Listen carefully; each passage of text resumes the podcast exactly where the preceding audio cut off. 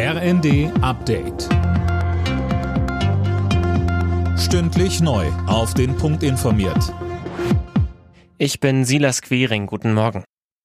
Hochwasser beschäftigt weiter die Rettungskräfte in weiten Teilen Deutschlands. Vor allem in Niedersachsen, Thüringen, Sachsen-Anhalt, Sachsen und Nordrhein-Westfalen müssen Sandsäcke gefüllt und Deiche gesichert werden. Mehr von Sarah Pleckert.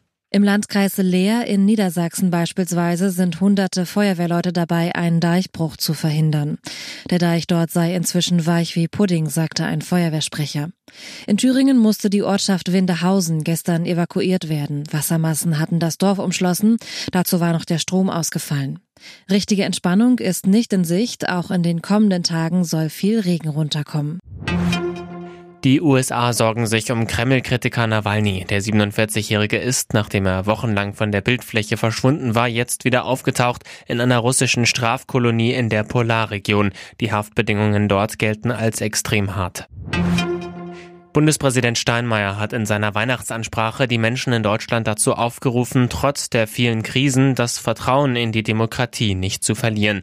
Viele würden zu Recht erwarten, dass die Politik Antworten liefert, so Steinmeier weiter. Aber wenn es anstrengend wird in der Demokratie, dann gibt es bessere Ratgeber als Wut und Verachtung. Auch bessere als diejenigen, die so tun, als gäbe es immer die eine einfache Antwort auf die Fragen der Zukunft.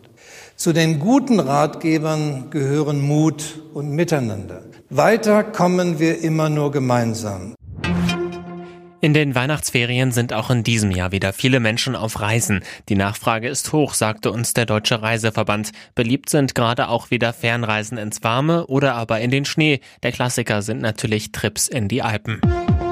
Alle Nachrichten auf rnd.de